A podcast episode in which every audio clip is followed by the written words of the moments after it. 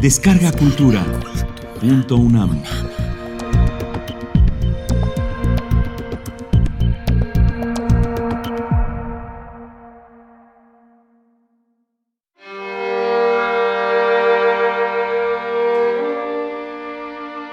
Estar enfermo.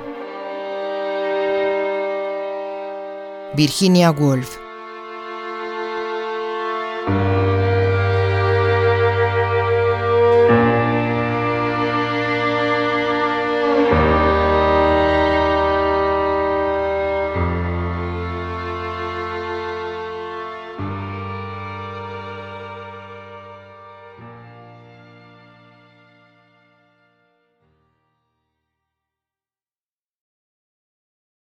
Al considerar lo habitual que es la enfermedad, el tremendo cambio de espíritu que conlleva, el asombro que resulta de que cuando las luces de la salud se apagan, emerjan países aún sin descubrir, que yermos y desiertos del alma revela un ligero ataque de influenza, que precipicios y céspedes rociados de brillantes flores avista un ligero ascenso de temperatura, qué antiguos e inexorables robles se desarraigan en nosotros por un acto de enfermedad.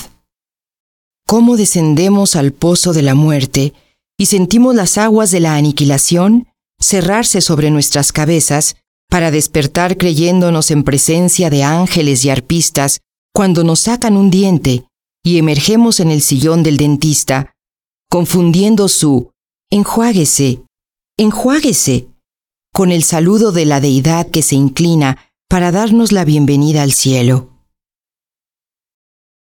Cuando pensamos en esto, como tan a menudo nos vemos forzados a hacerlo, se vuelve en verdad extraño que la enfermedad no ocupe un sitio entre los temas principales de la literatura, al lado del amor, la guerra y los celos.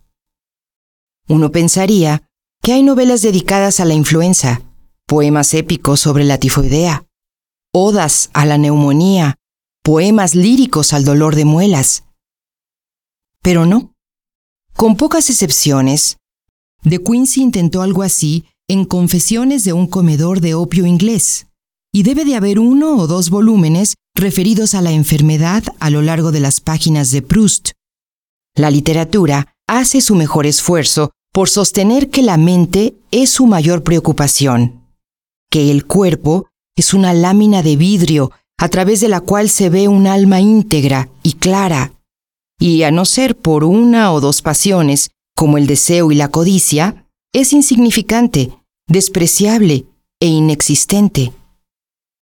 Por el contrario, lo opuesto es cierto. Día y noche el cuerpo interviene, se afila o se desafila, se llena de color o se decolora se vuelve de cera durante la calidez de junio y adquiere la dureza del cebo durante la lúgubre oscuridad de febrero. El ser que hay dentro solo puede mirar a través del cristal, borroso o sonrosado. Ni por un instante puede separarse del cuerpo, como la funda de un cuchillo o la vaina de un guisante. Debe pasar por el interminable proceso de cambios, calor y frío, comodidad e incomodidad, hambre y satisfacción, salud y enfermedad hasta que llega la catástrofe inevitable. El cuerpo se hace añicos y dicen, el alma escapa. Pero no existe un registro de esta cotidiana tragedia del cuerpo. Las personas escriben siempre sobre las actividades de la mente, los pensamientos que llegan hasta ella, sus nobles planes, la forma en que la inteligencia ha civilizado al universo. Lo manifiestan ignorando al cuerpo en la torre del filósofo, o pateándolo como si fuera una vieja pelota de cuero, a través de leguas de nieve y de desierto, buscando conquistas o descubrimientos. Se descuidan las grandes guerras que libra el cuerpo en la soledad de la habitación con la mente esclavizada a él, contra la embestida de la fiebre o la inminencia de la melancolía. Y la razón para ello no está muy lejos. Ver todo esto a los ojos requeriría la audacia de un domador de leones, una filosofía robusta, una razón enraizada en las entrañas de la tierra. A falta de eso, ese monstruo, el cuerpo, este milagro, su dolor, pronto nos hacen aguzarnos hacia el misticismo o erguirnos con un rápido batir de alas hacia los arrebatos de la filosofía trascendental. Las personas pueden decir que una novela acerca de la influenza carece de trama. No habla de amor, se quejarán. Pero se equivocan, porque es frecuente que la enfermedad se disfrace de amor y lleve a cabo sus artimañas de siempre. Reviste de divinidad a ciertos rostros. Nos hace esperar, hora tras hora, con oídos atentos al rechinido de un escalón. Envuelve los rostros ausentes. Dios sabe que son bastante insulsos cuando están sanos, con un nuevo significado. Mientras el intelecto fragua acerca de ellos mil leyendas y epopeyas para las que no se tiene tiempo ni ganas cuando hay salud.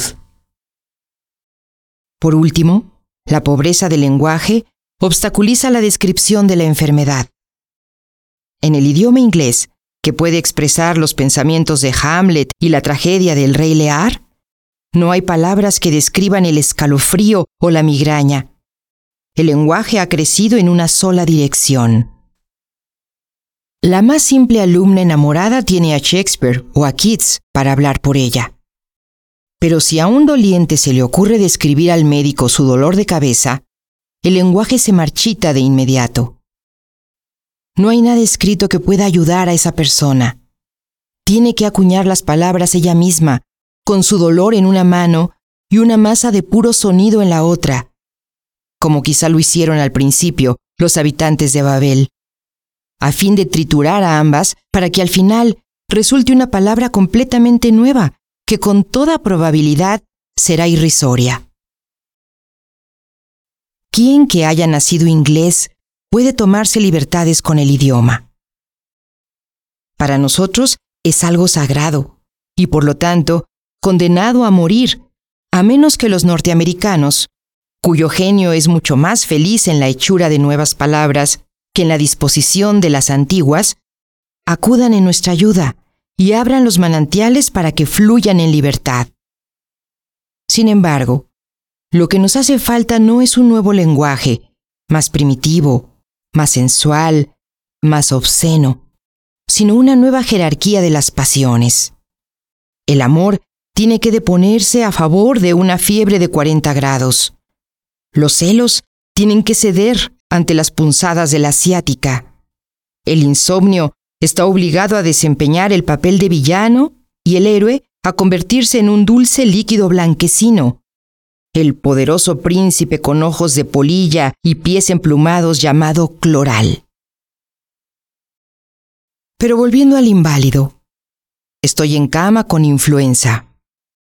¿Qué transmite esto sobre esa gran experiencia? Sobre la forma en que el mundo cambia. Los instrumentos de negocio se vuelven remotos, los sonidos de festival que adquieren el romántico eco de un carrusel escuchado a lo lejos, los amigos que cambian, unos asumiendo una extraña belleza, otros deformados hasta el agazapamiento de un sapo, mientras el paisaje de la vida entera es hermoso y remoto, como la costa que se divisa desde un barco en el mar, y el inválido ya está engrandecido en una cumbre y no necesita que ni hombre ni Dios lo ayuden, y sumiso se arrastra boca arriba por el piso, feliz de recibir el puntapié de una criada. Es imposible compartir la experiencia.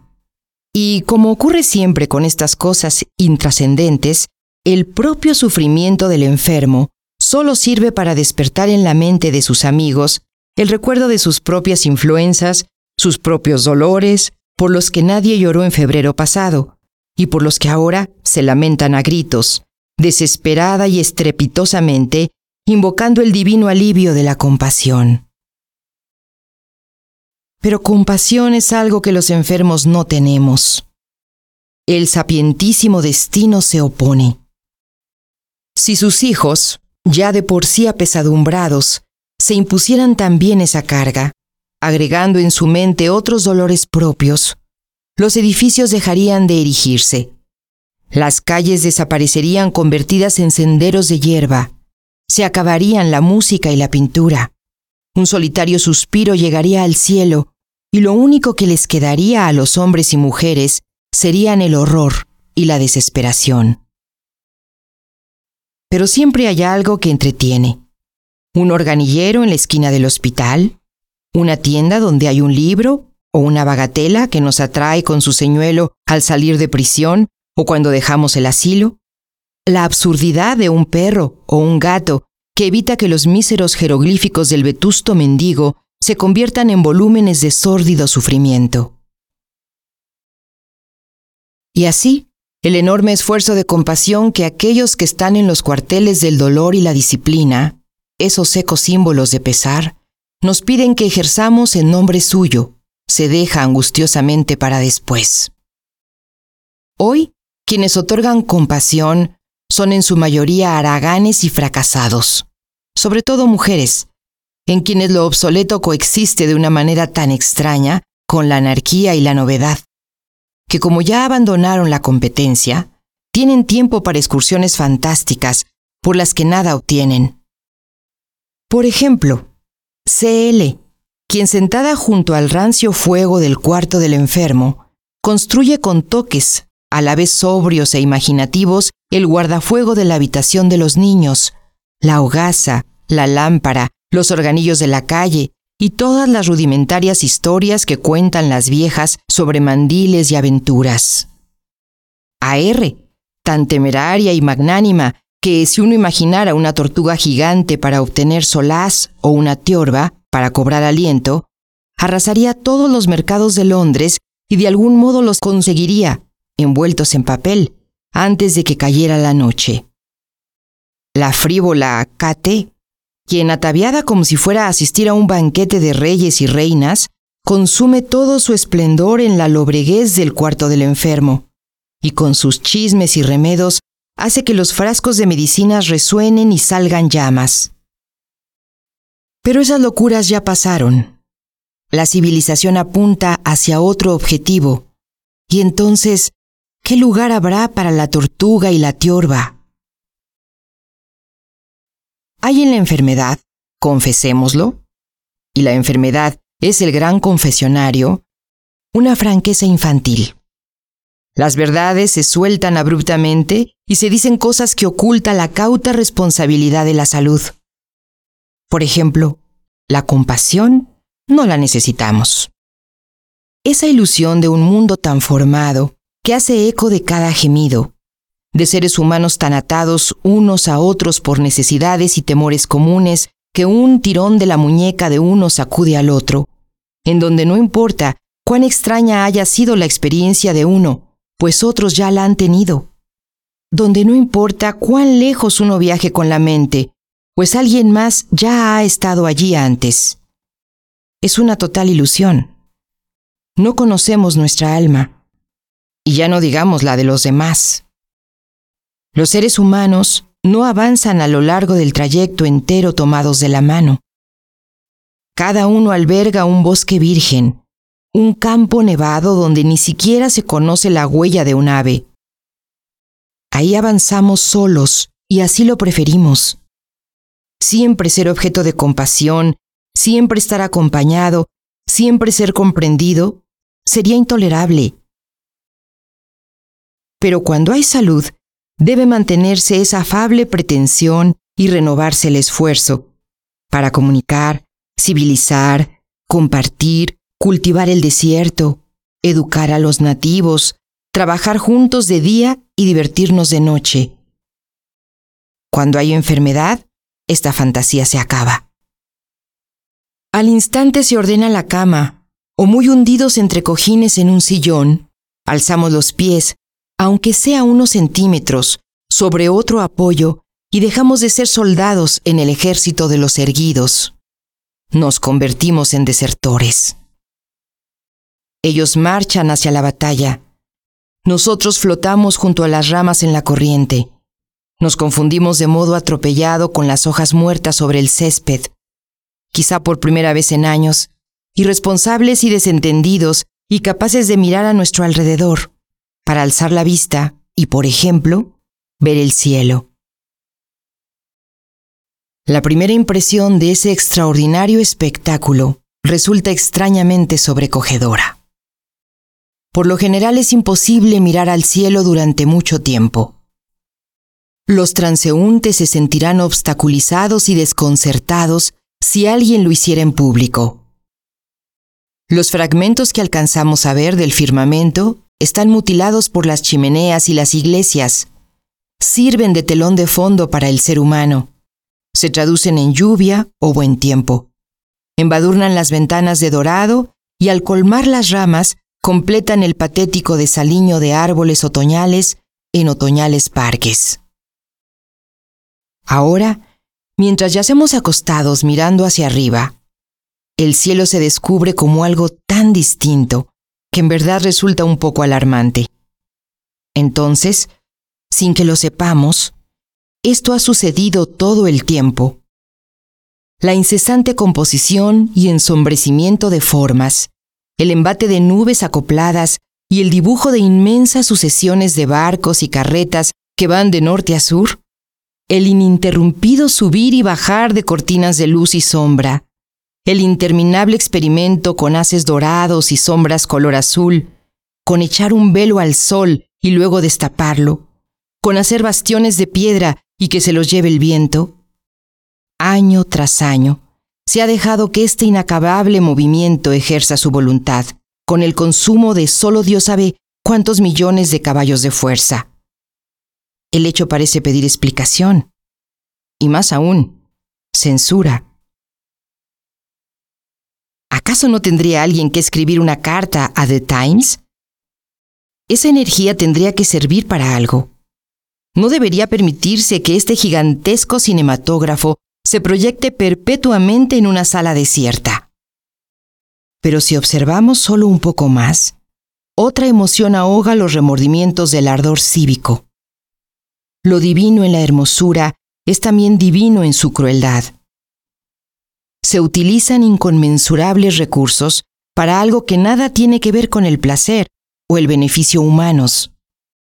Si todos yaciéramos tendidos boca abajo, aún así, el cielo experimentaría con sus azules y sus dorados.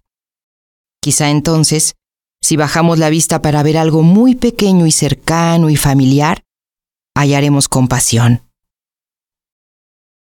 Estudiemos la rosa Tantas veces la hemos visto abrirse en el florero, tantas veces la hemos asociado con la belleza en su esplendor, que hemos olvidado cómo se yergue, inmóvil e inalterable, a lo largo de toda una tarde en la tierra.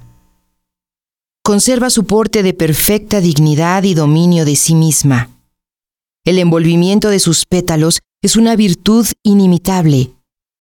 Quizás en este momento uno de ellos cae de manera deliberada Ahora, todas las flores, las voluptuosas de color morado, las cremosas en cuya pulpa cerúlea es casi como si una cuchara hubiera dejado un remolino de jugo de cereza. Gladiolas, dalias, azucenas, sacerdotales y eclesiásticas, flores con formales cuellos de cartón teñido de durazno y ámbar. Todas inclinan su cabeza suavemente hacia la brisa.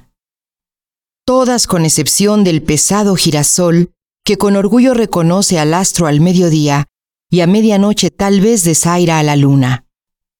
Allí están, y es con esas, las más quietas, las más autosuficientes de todas las cosas, que los seres humanos han creado una compañía. Esas que simbolizan sus pasiones, decoran sus fiestas y yacen sobre la almohada de los muertos, como si ellas conocieran el dolor maravilloso de contar. Los poetas han hallado en la naturaleza su religión. La gente vive en el campo para aprender virtud de las plantas. Su indiferencia es lo que reconforta. A ese campo nevado de la mente, sobre el cual el ser humano jamás ha puesto un pie, llega una nube. El beso de un pétalo que cae, como si en otra esfera fueran los grandes artistas, los Milton y los Pop, quienes dan consuelo no por lo que piensan de nosotros, sino por lo que olvidan. Mientras tanto, con el heroísmo de la hormiga o de la abeja, no importa cuán indiferente sea el cielo o qué tan desdeñosa sea la flor, el ejército de erguidos marcha al combate. La señora Jones toma el tren. El señor Smith repara su auto. Arrean a las vacas de regreso al establo para ordeñarlas. Los hombres componen el techo con paja. Los perros ladran. Los grajos que se elevan en parvada descienden en parvada sobre los olmos. La oleada de vida se precipita, infatigable. Solo quienes están en cama saben lo que después de todo, la naturaleza no hace el menor esfuerzo por ocultar. Al final, ella vencerá. El calor abandonará al mundo. Paralizados por la escarcha, dejaremos de arrastrarnos por los campos. El hielo cubrirá la fábrica y el motor con una gruesa capa. El sol se apagará. Aún así, cuando en su totalidad la Tierra se convierta en una resbaladiza extensión de hielo, alguna ondulación, alguna irregularidad en la superficie marcará la frontera de su antiguo jardín, y allí, impulsando con fuerza su cabeza impávida bajo la luz de las estrellas, florecerá la rosa, arderá el azafrán. Pero con el anzuelo de la vida aún dentro, tenemos que retorcernos. No podemos anquilosarnos apaciblemente en montículos vidriosos. Incluso los que están en cama se levantan ante la mera imagen de escarcha en los dedos de los pies y se estiran para aprovechar la esperanza universal. El cielo, la inmortalidad. Sin duda, como los hombres han deseado a lo largo de todas estas épocas, han logrado hacer real parte de ese deseo. Habrá alguna isla verde para que la mente descanse, aunque en ella no pueda posar el pie. La servicial imaginación de la humanidad debe de haber trazado un firme esbozo. Pero no. Uno abre el Morning Post y lee lo que el obispo Lichfield escribe sobre el cielo. Uno ve a quienes asisten a la iglesia desfilar hacia esos templos gallardos donde hasta en el día más lóbrego, en los campos más húmedos, arderán las lámparas, tañerán las campanas, y no importa en qué forma el otoño arrastre las hojas y cómo suspire el viento, los anhelos y los deseos se transformarán en creencias y en certezas internas. ¿Se ven serenos? ¿Sus ojos están colmados por la luz de una convicción suprema? ¿Alguno de ellos se atrevería a saltar de Vichy Head directo al cielo? Solo un inocente se atrevería a preguntar algo así. La pequeña compañía de creyentes se demora y se arrastra y se desvía. La madre está agotada, el padre cansado. En lo que respecta a imaginar el cielo, no hay tiempo. La composición del cielo es algo que debe dejarse a la imaginación de los poetas. Sin su ayuda, solo podemos jugar, Imaginemos a Pepis esbozando sobre matas de tomillo breves entrevistas con personas célebres que pronto empiezan a chismorrear acerca de tantos amigos como se han quedado en el infierno, o peor aún, regresan a la tierra y eligen, ya que no hay daño en ello, vivir de nuevo, una y otra vez, ahora como hombre, luego como mujer, después como capitán de barco, o dama de la corte, emperador o esposa de un granjero, en ciudades espléndidas y en páramos remotos, en la época de Pericles o del rey Arturo, Carlomagno o Jorge IV, para vivir y vivir hasta haber vivido esas vidas embriónicas que nos acompañan en nuestra primera juventud hasta que el yo la suprime. Pero el yo no usurpará también el cielo. Si desear pudiera cambiar algo, para condenar a quien hemos desempeñado nuestro papel aquí en forma de William o Alice, a fin de ser William o Alice para siempre. Librados a nuestros propios recursos, especulamos, pues, carnalmente. Necesitamos que los poetas imaginen por nosotros. La labor de confeccionar el cielo debería ser inherente a la del poeta laureado. En efecto, es a los poetas a quienes recurrimos la enfermedad nos indispone para las largas campañas que exige la prosa. No podemos dominar todas nuestras facultades y mantener atentos nuestra razón y nuestro juicio y nuestra memoria mientras un capítulo se balancea sobre otro, y conforme uno se establece en un lugar, debemos estar alerta para la llegada del siguiente, hasta que la estructura entera, arcos, torres, almenas, se mantenga firme en sus cimientos. Decadencia y caída del Imperio Romano no es un libro para leerse mientras uno está enfermo de influenza, como tampoco lo son La Copa Dorada ni Madame Bovary. Por otro lado, con la responsabilidad archivada y la razón en suspenso, pues ¿quién va a exigirle críticas a un inválido o un juicio sensato a quien está postrado en cama? Se hacen valer otros gustos, repentinos, discontinuos, intensos. Desvalijamos a los poetas de sus flores. Partimos uno o dos versos y los dejamos abrirse en las profundidades de la mente y a menudo en la víspera visita en las praderas del crepúsculo. A los espesos rebaños que vagan por las montañas, pastoreados por el viento indolente y suave. O hay una novela de tres volúmenes sobre la que es necesario meditar en un verso de Hardy o en una oración de la Bruyère. Nos sumergimos en la correspondencia de Lamb. Hay que leer a algunos prosistas como si fueran poetas. Y encontramos. Soy un sanguinario asesino del tiempo, y lo mataría con lentitud en este mismo instante, pero la serpiente es fundamental. ¿Y quién explicaría el deleite? O abrir a Rambo y leer, Oh estaciones, oh castillos, ¿hay un alma sin penurias? ¿Y quién racionalizaría el encanto? En la enfermedad, las palabras parecen tener una cualidad mística comprendemos lo que está más allá de su significado superficial. Reunimos instintivamente esto, eso o aquello, un sonido, un color, aquí un acento, allá una pausa, que el poeta, quien sabe que las palabras son exiguas comparadas con las ideas, ha desparramado en su página para evocar, cuando se les reúne, un estado de ánimo que ni las palabras pueden expresar, ni la razón explicar. Cuando estamos enfermos, la incomprensibilidad tiene un enorme poder sobre nosotros, quizá con mayor legitimidad de la que los erguidos están dispuestos a admitir. En la salud, el significado usurpa la sonoridad. Nuestra inteligencia domina nuestros sentidos. Pero en la enfermedad, con la policía fuera de servicio, nos arrastramos bajo algunos oscuros poemas de Malarmé o de Don, una frase en latín o en griego, y las palabras emiten su fragancia, destilan su gusto, y después, si por fin comprendemos su significado, este es tanto más rico por haber llegado hasta nosotros primero sensualmente, a través del paladar y el olfato, como un aroma singular. Los extranjeros, para quienes el idioma es ajeno, nos tienen en desventaja.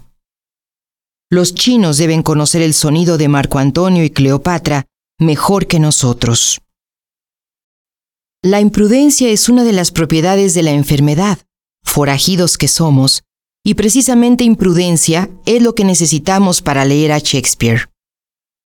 No es que debamos dormitar a leerlo, sino que cuando estamos conscientes y alertas, su fama intimida y aburre, y todas las opiniones de todos los críticos nublan en nosotros ese trueno de convicción, que si es una ilusión, sigue siendo una ilusión muy útil, un placer prodigioso, un estímulo muy penetrante a leer a los grandes. Shakespeare se está corrompiendo. Un gobierno paternalista bien podría prohibir que se escribiera sobre él, mientras le erige un monumento en Stratford, fuera del alcance de dedos que garabatean. Con el zumbar de la crítica por todas partes, uno puede aventurar las conjeturas propias en forma privada hacer anotaciones al margen. Pero saber que alguien ya lo ha dicho antes, o lo ha dicho mejor, le resta entusiasmo. En su majestuosa sublimidad, la enfermedad hace todo eso a un lado y no deja más que a Shakespeare y a uno mismo. Con su petulante poder y nuestra petulante arrogancia, las barreras se derrumban, los nudos se alisan, El cerebro repica y retumba con el rey Lear y Macbeth, y hasta el mismo Coleridge chilla como un ratón a la distancia. Pero dejemos a Shakespeare, vayamos a Augustus Hart. Hay quienes afirman que ni siquiera la enfermedad justifica estas transiciones, que el autor de Historia de dos nobles vidas no es par de Boswell, y si afirmamos que a falta de lo mejor de la literatura nos gusta lo peor, es la mediocridad lo detestable, no tendremos ni una cosa ni otra. Así sea. La ley está del lado de lo normal, pero para aquellos que sufren un ligero ascenso de temperatura, los nombres de Harry, Waterford y Canning irradian como rayos de bondadoso fulgor. Es cierto, pero no durante las primeras cien páginas, más o menos. Allí, como ocurre tan a menudo en estos gruesos volúmenes, luchamos por mantenernos a flote y amenazamos con hundirnos en un exceso de parientes. Tenemos que recordarnos que hay algo llamado atmósfera, que a menudo los mismos maestros nos mantienen en una espera intolerable mientras preparan nuestra mente para lo que vaya a ser, la sorpresa o la ausencia de sorpresa. De modo que también Hart se toma su tiempo. El encanto se acerca a nosotros de manera imperceptible. Poco a poco nos convertimos en un miembro de la familia, y sin embargo, no totalmente, pues permanece nuestro sentido de lo extraño que es todo, y compartimos la consternación de la familia cuando Lord Stuart abandona el cuarto había un baile y la siguiente vez que sabemos de él está en Islandia. Las fiestas, dijo, lo aburren. Así eran los aristócratas ingleses antes de que su matrimonio con el intelecto adulterara la magnífica singularidad de sus mentes. Las fiestas los aburren. Se van a Islandia. Después lo atacó la manía de Beckford, de construir castillos. Él debe erigir un chateau al otro lado del canal y construir pináculos y torres a gran costo, para usarlos como alojamiento para los sirvientes sobre los bordes de un acantilado que se desmorona. De modo que las criadas ven sus escobas nadar por el río Solent ante la angustia de Lady Stuart, quien trata de enfrentar la situación de la mejor manera posible, y como la dama de gran alcurnia que era, de cara a la ruina se dedica a plantar árboles perennes. Mientras tanto sus hijas, Charlotte y Luisa, crecen con incomparable hermosura, lápiz en mano, para siempre dibujar, bailar, coquetear en medio de una nube de gasa. No son muy especiales, es cierto. Pues entonces, la vida no era la de Charlotte o Luisa, era la vida de familias, de grupos, era una telaraña, una red que se extendía con amplitud enredando en su malla a cuanto primo, dependiente y viejo criado hubiera.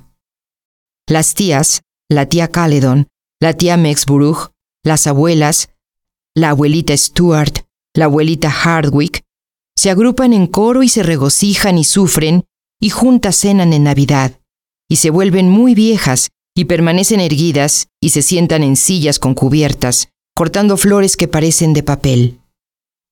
Charlotte se casa con Canning y se va a la India. Luisa se casa con Lord Waterford y se va a Irlanda.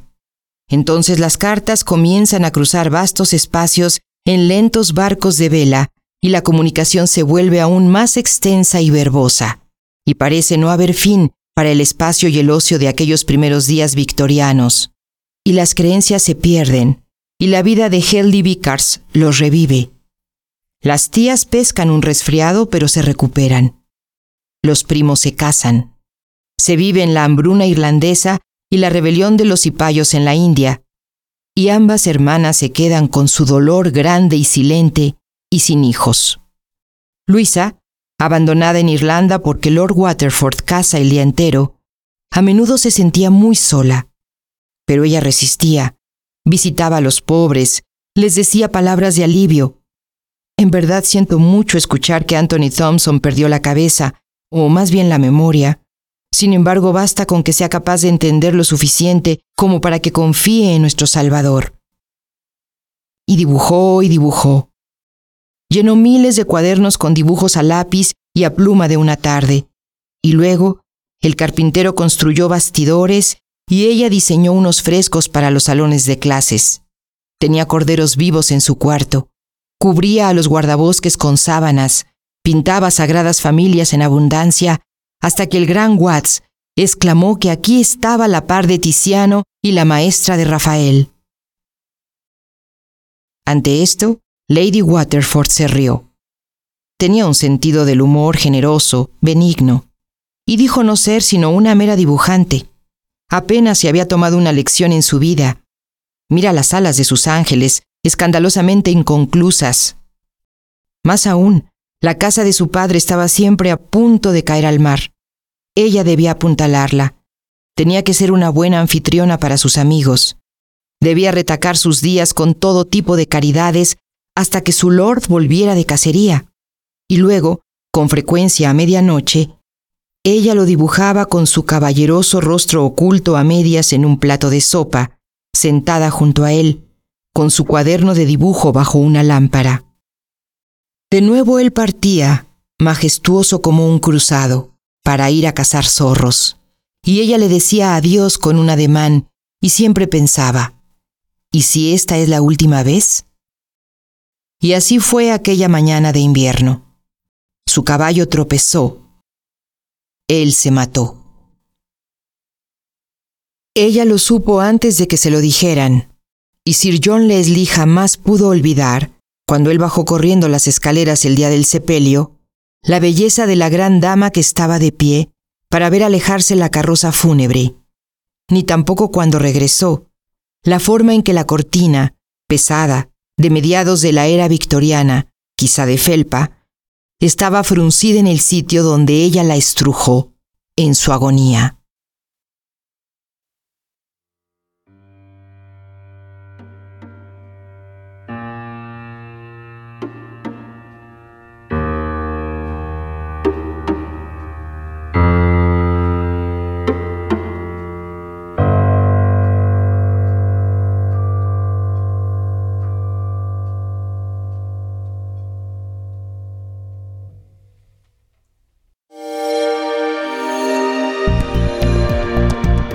Descarga Cultura.